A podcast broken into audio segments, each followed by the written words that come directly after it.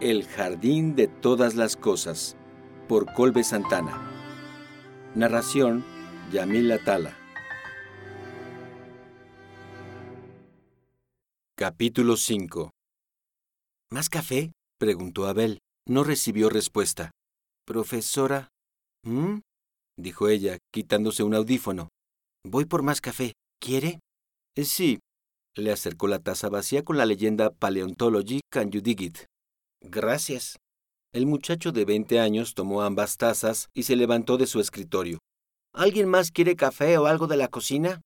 La decena de practicantes en la oficina negó la oferta. Abel salió con las tazas vacías. Eva volvió a lo suyo. Era la quinta versión del video en el que estaba trabajando y no lograba construir un hilo narrativo consistente y útil. No tenía guion para trabajar, excepto el programa educativo y su propia experiencia en el campo pero quien hubiese propuesto que cada profesor fuera responsable de sus propias sesiones de video, sin supervisión de un productor o director o alguien con algún conocimiento básico de trabajo audiovisual, había sido un pelmazo. Es cierto que tal medida había reducido el tiempo de producción a la mitad, pero nadie consideró que el tiempo de postproducción se duplicaría o triplicaría con ese formato. Maldito Francis, pensó Eva, visualizando en su mente al project manager. Los últimos seis días, Eva había estado trabajando horas extra en la edición de las sesiones de video para el programa de Breve Historia de la Vida en la Tierra que la universidad había preparado para una plataforma de diplomados en línea. Era un curso introductorio, muy básico, pero también muy amplio, con 12 semanas de videos, cuestionarios y exámenes. Y eso, en términos puramente de video, implicaba más de 200 horas de metraje para editar. Si Eva quería viajar a México de vacaciones antes de ir a estudiar exoplanetas con Alfredo, tendría que terminar su parte del trabajo en no más de 12 días. Aquí tiene, dijo Abel con la taza nerd, ahora llena de café. Profesora. Eva se quitó un audífono y tomó el café. Gracias, Abe. Volvió a lo suyo. Era mucho trabajo, pero Eva lo hacía con gusto. Si acaso, su verdadero suplicio era no haber estado desde el inicio de la producción hacer el guion, dirigirlo, supervisarlo de principio a fin. Solo se había enterado del proyecto cuando ya estaba muy avanzado, y también solo se enteró por un anuncio en la cafetería del edificio administrativo que decía, se busca editor de video, preferentemente con conocimientos de Final Cut. Eso significó que la mayoría de los puestos importantes ya habían sido tomados y solo quedaba el tipo de trabajo que se dejaba a los undergrads. ¡Qué remedio! Así pues, esa mañana de marzo, ella era la única profesora en el grupo de achichincles que colaboraban voluntariamente, a cambio de créditos, por supuesto, en diferentes proyectos en la oficina de comunicación de la universidad. Con 34 años, superaba con al menos una década a sus compañeros y era la única que era llamada por su título y no por su nombre, lo que la hacía sentir paria. Pero no importaba. Adoraba la producción audiovisual y aun si solo era en la edición, haría lo posible por poner su sello en los videos. Era, pues, el único acercamiento que había tenido con su incipiente pasión cinematográfica en los últimos cinco años. Todavía recordaba a Sinia Nimirovsky, su chaqueta naranja brillando contra el fondo marrón del enorme acantilado hecho de lodo congelado. ¿Cómo se ve? preguntaba desde allá, junto al permayelo, su voz apenas audible entre el frenesí de zancudos, hielo quebradizo y los crujidos de árboles aquí y allá. Era increíble lo ruidoso de aquel lugar, a pesar de su aparente tranquilidad. Bien, gritó Eva de vuelta. Nimirovsky alzó el pulgar y siguió picoteando el hielo en busca de semillas, hojas y ramas congeladas en el permahielo al noreste de Siberia. Aunque su superior tenía dos doctorados en paleobotánica y uno en paleontología, Eva no pensaría menos de quien conociera a Nimirovsky únicamente por su trabajo como cineasta. Sin importar el tipo de investigación que hiciera, siempre ponía a uno o dos de los undergrads bajo su cargo a documentar en video y audio su trabajo y los resultados que de él salieran. Era algo que hacía simplemente porque le gustaba hacerlo, y aunque a veces se incluían gastos de producción audiovisual en las subvenciones, ella siempre prefería dedicar ese dinero al trabajo puramente científico. Por lo tanto, no era raro que ella pagara el costo total de sus documentales con dinero de su propio bolsillo. La había conocido en su segundo año de paleontología. Estudió tres semestres bajo su tutela y fue en el cuarto cuando la rusa por fin la invitó a una de sus expediciones. Eran las dos únicas personas en aquella tundra coronada por árboles de eterno verdor y desprovista de cualquier tipo de señal telefónica, cerca de un pueblo de nombre Batagi. El permahielo debajo de la superficie era perfecto para la investigación de Nimirovsky, pues las bajas temperaturas, incluso en pleno verano, evitaban que sus muestras fueran digeridas por bacterias muestras de un momento en la historia de la Tierra, hace 20.000 años, en que todo aquello era un puente de tierra entre Asia y América del Norte, habitado por mamuts y rinocerontes cubiertos de lana. Creo que veo un colmillo, dijo la profesora desde el fondo del acantilado. ¿De mamut? Gritó Eva de vuelta. Su superiora asintió con la cabeza. Ya voy. Eva guardó la cámara en su mochila especializada y con mucho cuidado bajó por el muro de lodo congelado hasta su profesora. A ver. Ahí. Nimirovsky señaló. En la irregularidad vertical del hielo, Eva notó una protuberancia pequeña y horizontal. Era curva y lisa, pero apenas sobresalía, y a menos que uno supiera lo que está buscando, pasaría totalmente inadvertido. ¿Estás segura? Estoy segura, ¿Crees que haya más restos del individuo? Es difícil saberlo, pero no lo tacharía de imposible. Eva acarició el pedazo de marfil a través de sus gruesos guantes verdes. Imaginó el resto de la bestia. Sus ojos, su pelaje, su olor.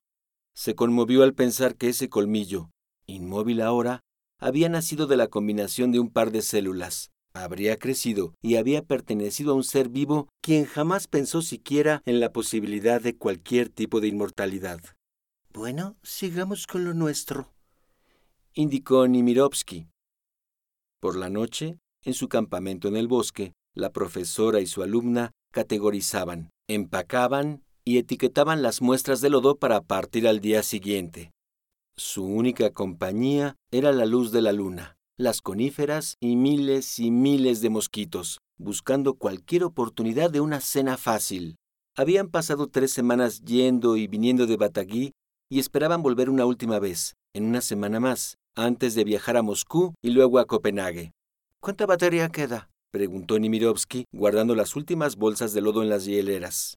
Eva alcanzó la mochila y sacó la Nikon. Una rayita, pero creo que todavía tengo otra batería sin usar, contestó Eva, esculcando en la mochila de la cámara. Sí, aquí está.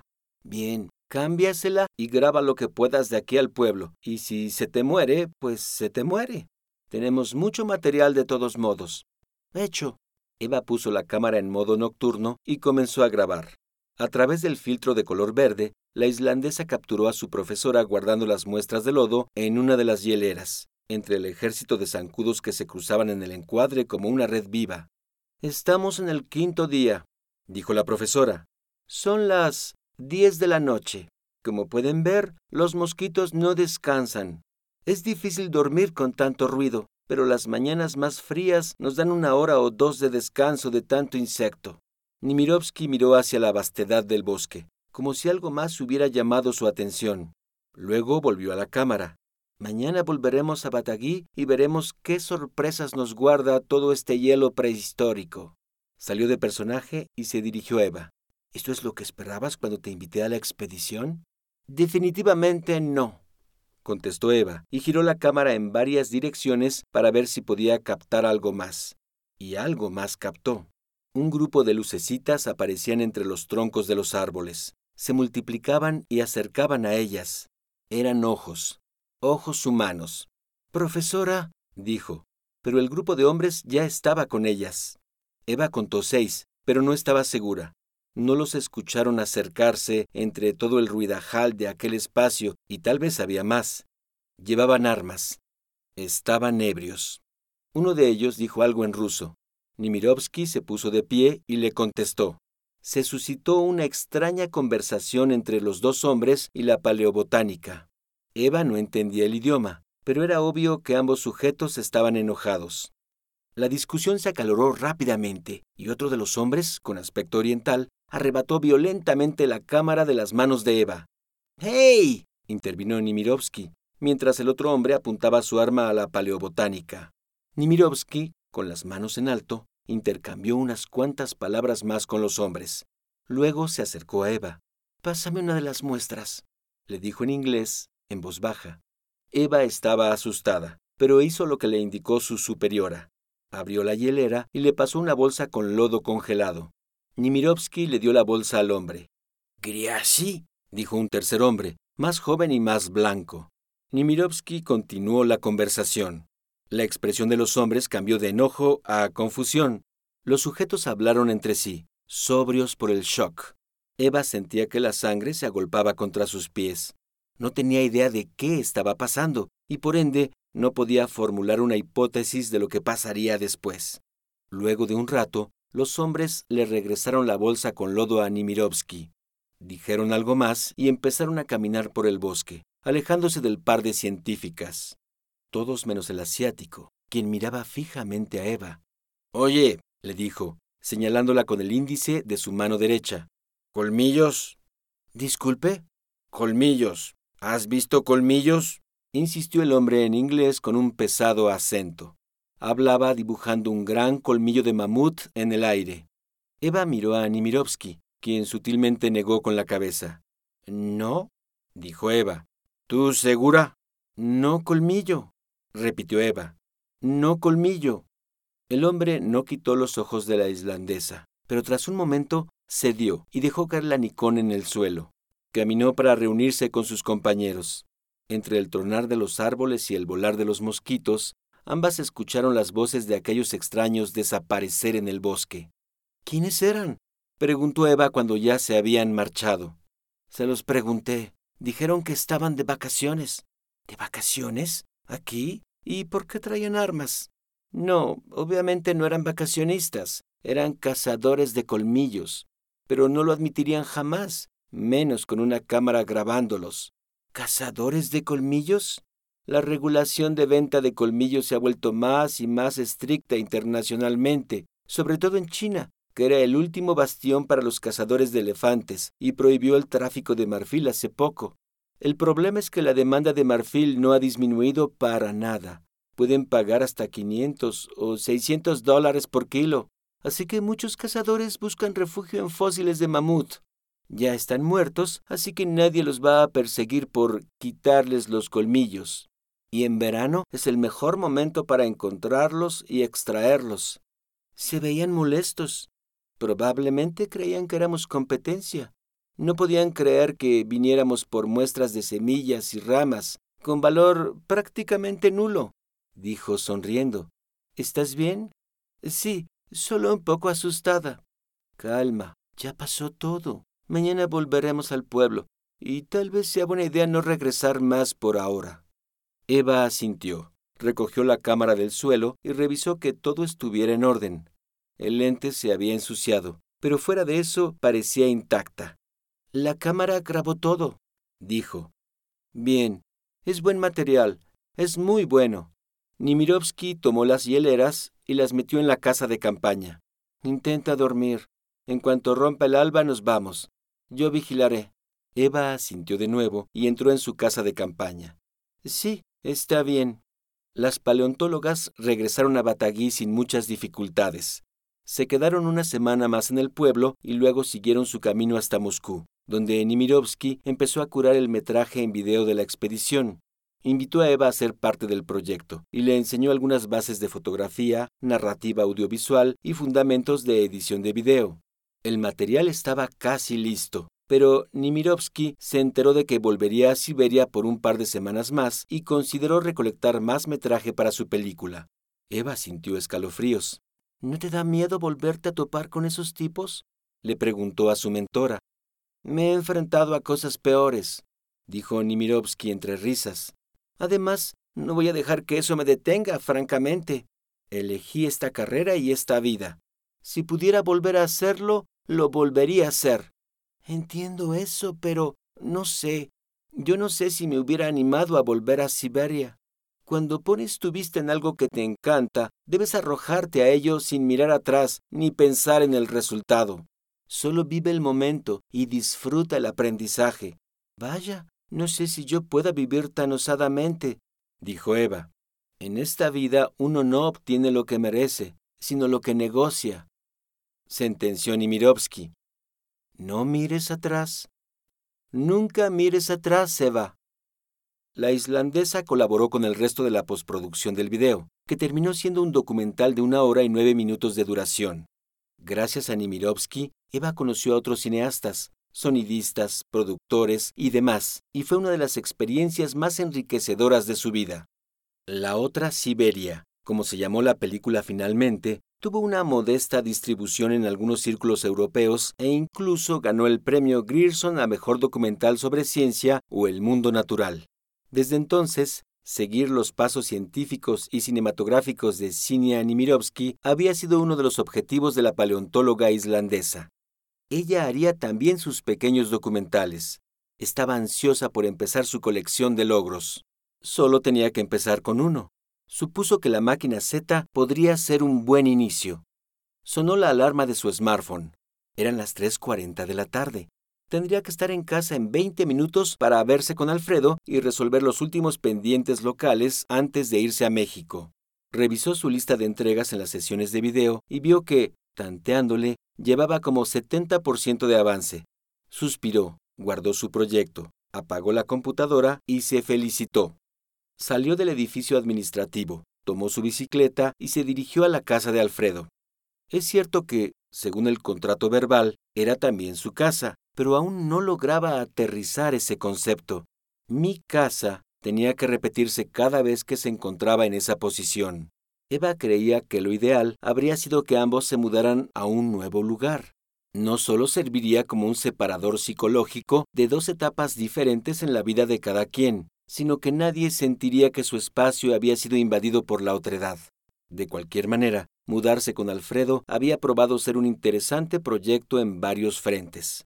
Por un lado, Eva se sorprendió al darse cuenta de que para el mexicano había sido un asunto de mayor importancia que para ella.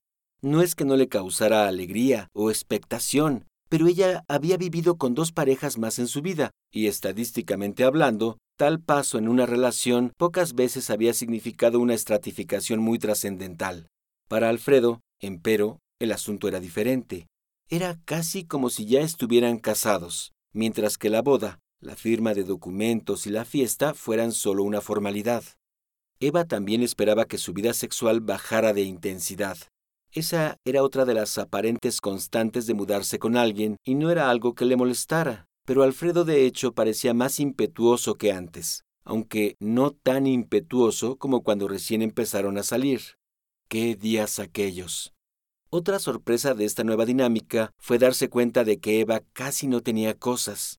Claro, tenía su ropa y accesorios personales, libros, cuadernos, computadora y material de investigación, algunos juguetes de animales, particularmente de dinosaurios, y el poco, pero valioso equipo de cámaras, tripié y lavalier que había reunido con los años. Pero nada más. La mudanza a la casa de Alfredo duró una hora y cuarenta minutos, contando el tiempo de movilización de Amaguer a Frederiksberg. Su antigua casa con vista al Oresund era más pequeña que su nuevo hogar, pero se sentía mucho más espaciosa y relajante. Alfredo, por su parte, se las había ingeniado para atiborrar de cosas la vivienda en el 21 de Drosselberg y a juicio de Eva, casi nada pasaba por fundamental o siquiera decorativo. Tenía dos laptops y una computadora de escritorio, modelos a escala de aviones, robots, naves espaciales, ficticias y reales, libros, un montón, quizás un centenar o más, ropa como para soportar un invierno en Rusia de 10 años. En la cocina, Alfredo tenía una cafetera para capuchino que jamás usaba una tostadora de pan que jamás usaba y una tetera que a veces usaba. Y piedras. Muchas piedras.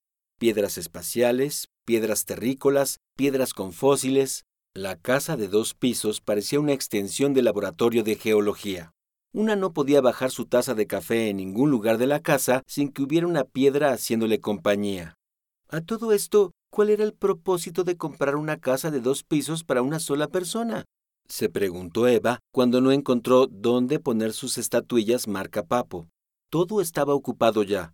Era como si Alfredo hubiera llenado los espacios simplemente porque podía hacerlo. Pero quién sabe. Quizás ella era la rara. Como fuera, Eva ya había tomado la decisión de mudarse con él. Nunca mires atrás, escuchó Eva en su mente. Las palabras de Sinia Nimirovsky habían sido su lema desde hacía varios años. No estaba segura de haberlo aplicado con 100% de precisión, pero al menos le servía para ignorar todo aquello que estaba en el pasado y por lo tanto fuera de su control. A las cuatro de la tarde en punto llegó a la casa de... Eh, a su casa. Eva. escuchó desde la cocina. Era Alfredo. Hola, le dijo ella con un beso cuando entró. El mexicano estaba en la barra, con su laptop, bebiendo una cerveza. Ya tenemos los boletos. ¿En serio? Alfredo giró su computadora hacia Eva. Sus nombres, asientos y fecha de vuelo estaban desplegados en el monitor. Saldrían la tercera semana de marzo, con una pequeña escala en Alemania, y llegarían a Guadalajara a tiempo para la primavera. ¡Yay! ¡Guau! ¡Qué emoción! En un mes, casi. Sí, ya hablé con Noemí y parece que sí nos podremos quedar en casa de mi papá. Habrá que mover algunas cosas de mi cuarto, y no es muy grande, pero estará bien para el tiempo que estaremos ahí. Cool. Eva sacó una cerveza para ella y miró hacia el jardín trasero de su casa. Ya nomás nos queda hacer las maletas y listo. Nah. ¿Ya viste el jardín? Alfredo echó un vistazo. ¿Qué tiene? Eva deslizó la puerta de vidrio y encendió la luz del patio.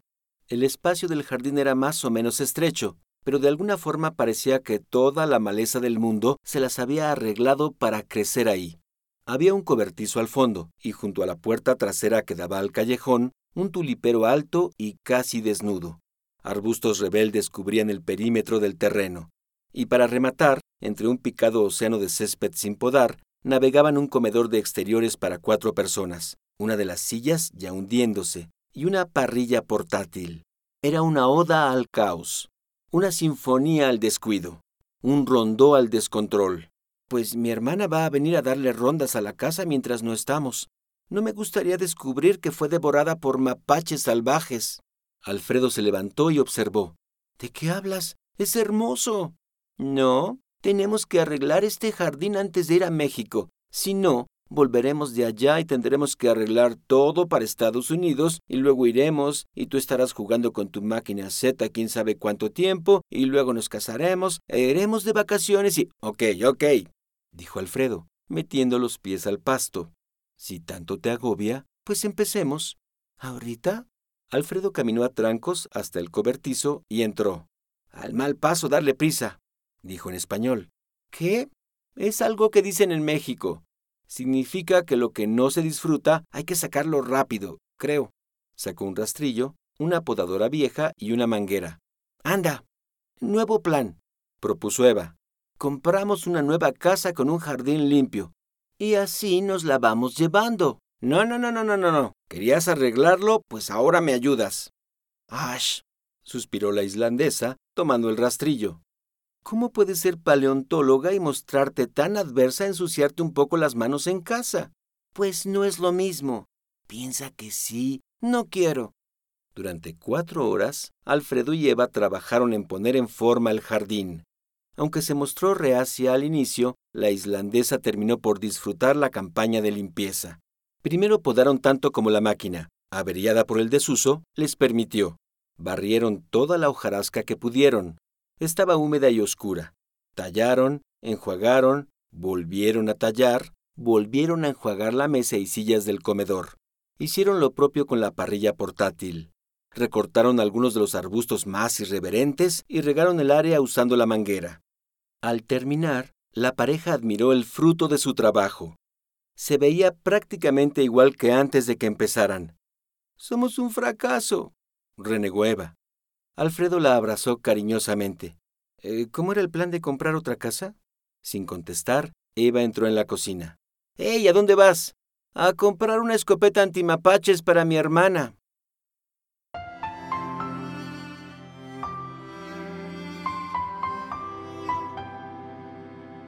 Si disfrutaste de este episodio, hay muchas formas en que puedes apoyar este proyecto.